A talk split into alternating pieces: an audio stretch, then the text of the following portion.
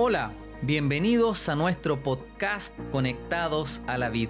Soy Leandro Cisterna y compartiré con ustedes este espacio dedicado a fortalecer nuestra conexión diaria con Dios a través de la reflexión y el estudio devocional. Enviamos un saludo especial a todos nuestros amigos y hermanos de iglesia que están avanzando en este importante desafío y también saludamos a todos aquellos que nos escuchan a través de este podcast. El capítulo de hoy lleva por título Un espejo particular. Hoy vamos a hablar sobre la tesis número 61, la cual sostiene, cualquiera que trata de vivir la vida cristiana separado de Cristo, no es cristiano, es un legalista, con independencia de que sea conservador o liberal.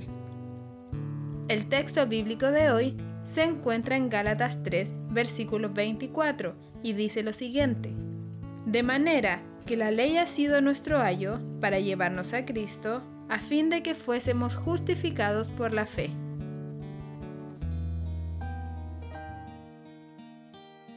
A continuación compartiremos una interesante reflexión.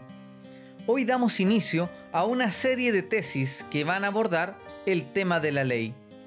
Un primer aspecto que quisiera resaltar es la distinción que hace el autor entre dos tipos de legalismo.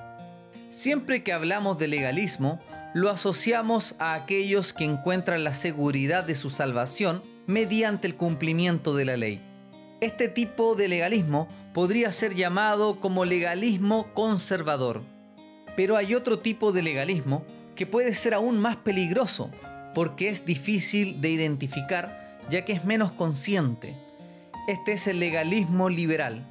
Y a diferencia de la primera clase de legalismo, este no se esfuerza en guardar la ley con el fin de ser salvo, pero tampoco dedica tiempo a cultivar una relación con Dios.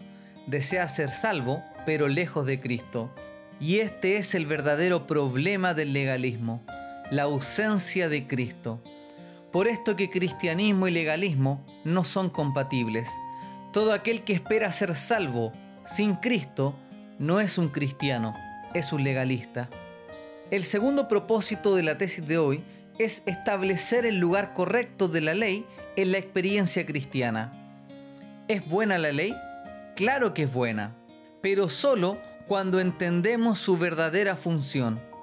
Si tú deseas ser salvo mediante la observancia de la ley, entonces esta ley puede convertirse en una barrera que te impida acudir a Cristo. Por otro lado, si la ley no nos salva e incluso vemos que aquellos que intentaron llevar una religión basada en la ley se alejaron aún más de Dios, como los fariseos, por ejemplo, ¿por qué entonces insistir con la ley? Porque la ley tiene funciones claves para nuestro desarrollo espiritual. En el texto bíblico que leía Gaby en un principio, el apóstol Pablo señala que la ley ha sido nuestro ayo para llevarnos a Cristo. Y en la epístola de Santiago se le compara a un espejo. ¿Por qué? Porque la ley tiene el propósito de mostrarnos nuestra verdadera condición, demostrarnos nuestra necesidad de transformación.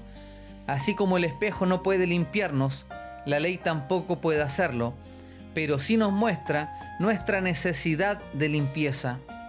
La ley tiene el propósito de motivarnos a acudir a Cristo, pero también la ley tiene como objetivo protegernos. Veamos, por ejemplo, la ley del tránsito. ¿Te protege o te restringe tu libertad? Piénsalo por un momento.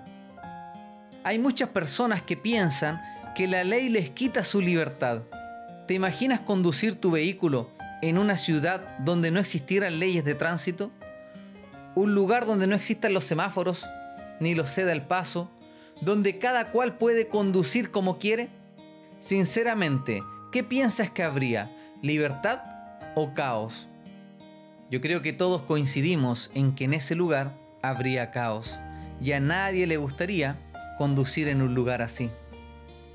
Si te das cuenta, cuando le das a la ley de Dios el lugar correcto en tu experiencia cristiana, entonces la ley comienza a ser agradable para ti. Como escribió David en el Salmo 40, el hacer tu voluntad, Dios mío, me ha agradado. y tu ley está en medio de mi corazón. Que Dios nos ayude a amar su voluntad y que su ley pueda ser atesorada en nuestros corazones. Me despido y te dejo invitado a continuar con tus estudios devocionales. También te invito a participar de nuestra cadena de oración todos los días a las 7 de la mañana y también a las 7 de la tarde. Finalmente te invito a suscribirte o a seguir nuestro podcast, el cual está disponible en diferentes plataformas como Spotify, Anchor, Apple Podcast, Google Podcast y muchas otras. No olvides compartirlo con todos tus amigos para que más personas sean bendecidas con este material. Nos encontramos nuevamente mañana para el repaso de la tesis número 62. Que Dios te bendiga y que Dios te acompañe.